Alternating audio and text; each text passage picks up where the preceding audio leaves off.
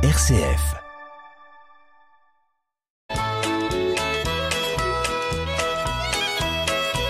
Bonjour à tous, bienvenue dans notre émission Le patrimoine en question. Bonjour Marie-Laure. Bonjour Hubert. Eh bien Marie-Laure, aujourd'hui nous avons une question d'auditeur euh, qui est euh, de presque de circonstance puisqu'il s'agit de la question du bénévolat.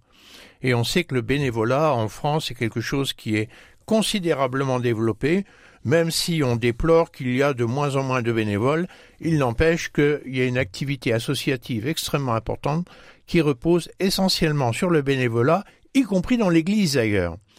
Et là, euh, nous avons une question d'un auditeur qui nous dit ceci, et je pense que euh, ça va attirer l'attention de ceux qui nous écoutent en ce moment.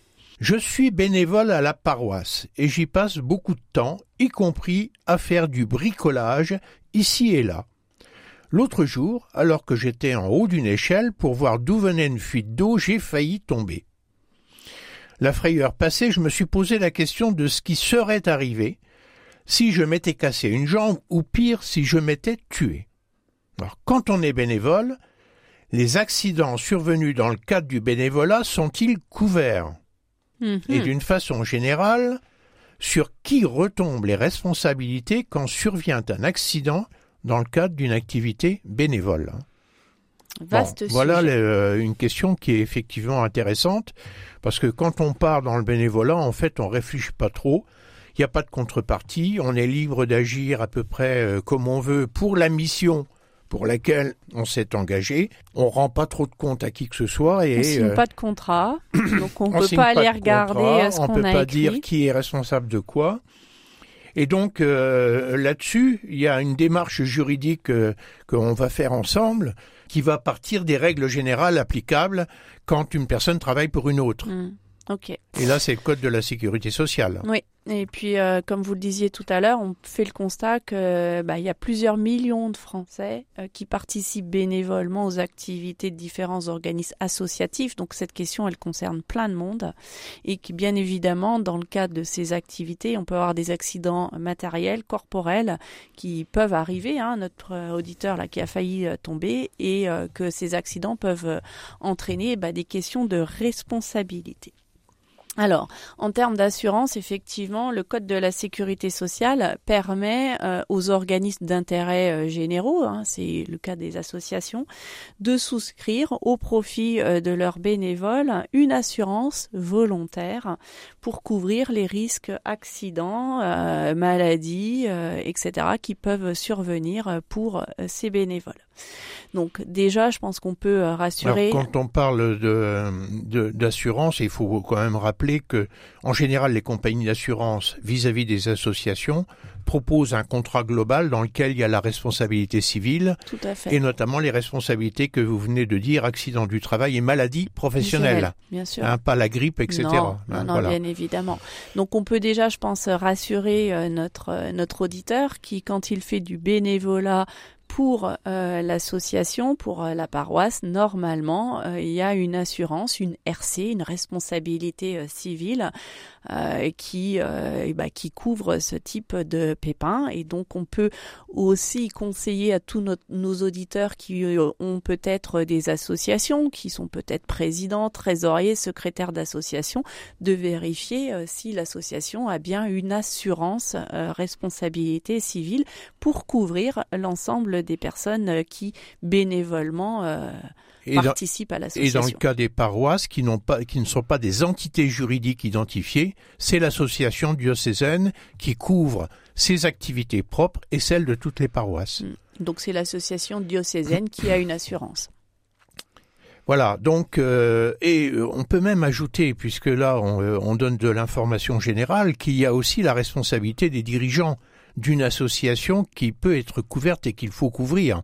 Parce que euh, en tant que dirigeant d'une association, on est responsable des actes de la personne morale association. Tout à fait. Et on peut être mis en cause pour avoir euh, pris une mauvaise décision qui a causé un préjudice à quelqu'un. Mm. Et donc là encore, euh, l'assurance, euh, les compagnies d'assurance proposent une, une assurance pour les dirigeants. Pour les dirigeants par rapport à- aux décisions qu'ils auront prises dans, dans le cadre de l'association, ce qui est un petit peu différent mais complémentaire par rapport à la question de, notre auditeur. Donc là, on a un chapeau général de, couverture. Euh, néanmoins, dans le cas particulier d'un accident comme celui qui aurait pu arriver en tombant de cette échelle, euh, il y a quand même une question euh, qui se pose, c'est qui est responsable? Hmm qui est responsable et également euh, euh, ben notre bénévole déjà par principe il est censé euh, agir sous euh, l'autorité de l'association. C'est-à-dire que comme je l'expliquais au tout départ il n'y a pas de contrat hein, entre les bénévoles et l'association. Mais par contre il y a une présomption que quand je fais partie d'une association que j'ai payé peut-être une cotisation eh bien je suis bénévole pour l'association et donc je suis couvert je suis censé être euh, participer et donc j'ai une couverture à ce titre-là. Et tout ce qui concerne l'intérêt de l'association. Et c'est vrai que euh, il y a beaucoup d'associations sportives, par exemple, ou mhm. associations culturelles. Et dans les associations de ce type-là, on prend une licence ou on paye une cotisation qui couvre le droit à participer à des activités euh, plus larges que celles de l'association elle-même. Et là encore, euh, pour être président d'une association sportive, il y a une, la licence permet à, chaque licencié de choisir différents niveaux de couverture euh, pour être couvert en cas d'accident. Et on peut préciser également que dans ces euh, associations sportives et culturelles, eh bien, s'il arrive un pépin, si on se tord la cheville, on se fait une entorse, on est couvert dans le cas des accidents de la vie privée pour laquelle tout le monde est assuré. Mm, ouais, beaucoup, euh, peut-être euh, pas tout le monde, mais effectivement, ça, ça donne, euh, enfin, ça renvoie à la notion de assurance vie privée, ce qu'on appelle les garanties accidents de la vie également. Voilà.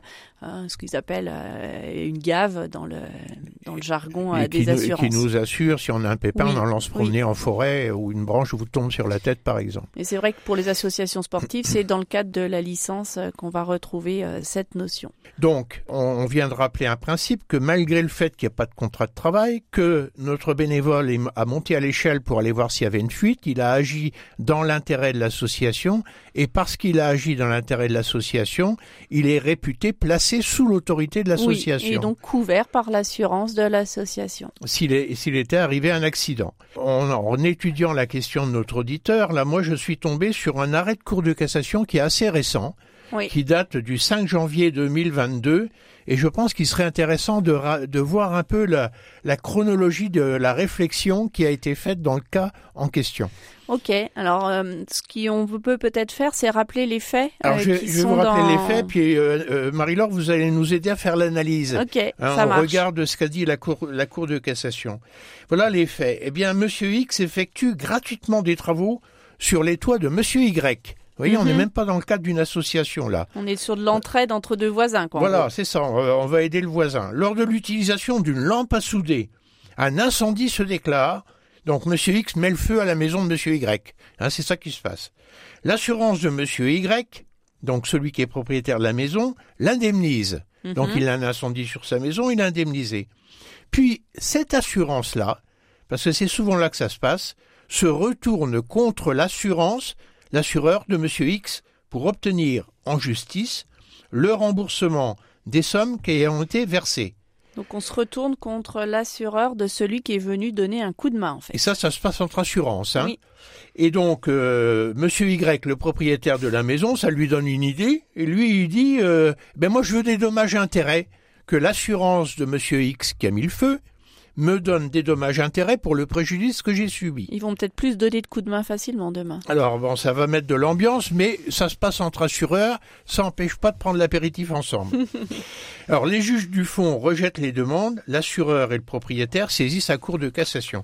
Donc en gros, les juges de fond, c'est le tribunal judiciaire et la cour d'appel. Mmh. Ceux-là, ils ont dit, eh bien, euh, l'assurance de Monsieur Y euh, allait circuler, il n'y a rien à voir. Tout à fait. Hein, euh, on ne peut pas mettre Monsieur X en cause. Et on est en cassation. Et donc la Cour de cassation, elle n'a pas été euh, du même avis puisqu'elle a donné raison à notre Monsieur Y propriétaire de la maison. Et la Cour de cassation, elle s'appuie sur l'article 1231-1 du Code civil et elle a rappelé qu'en présence d'une convention d'assistance bénévole, donc une convention verbale, hein, puisqu'avant de monter sur le toit, je pense pas qu'ils aient fait un contrat à nos deux voisins En tout cas, la Cour de cassation a dit euh, qu'en présence d'une convention d'assistance bénévole, toute faute de l'assistant ayant causé un dommage à l'assisté, fut-elle due à l'imprudence, est susceptible d'engager la responsabilité de l'assistant. Donc, euh, peu importe euh, euh, qui est faute ou pas, eh bien, l'assurance de Monsieur Y avait le droit de se retourner contre celui qui est venu donner un coup de main. Donc, en gros, chacun est responsable de ses erreurs, de ses négligences à l'égard de ceux qui en subissent les conséquences, qu'il existe ou pas un contrat. Celui qui intervient à titre de bénévole ne fait pas exception. Donc il est responsable de ses actes. Tout à fait. Donc au dernier ressort, c'est son assurance qui va venir indemniser et qui va rembourser l'assurance de Monsieur Y. Et Monsieur Y aura droit à des dommages-intérêts qu'il a demandé. Enfin, on ne le dit pas, dans l'arrêt. Voilà, on ne sait pas combien, mais en, en tout, tout cas, cause, toute la responsabilité a été imputée au bénévole. Oui, tout à fait. Parce qu'on a considéré qu'il n'avait pas respecté euh, des règles de prudence, peut-être, et qu'en tout état de cause, son action engageait sa propre responsabilité. Qu'il était imprudent ou pas, peu importe, il est responsable de ses actions, en fait. C'est ça la.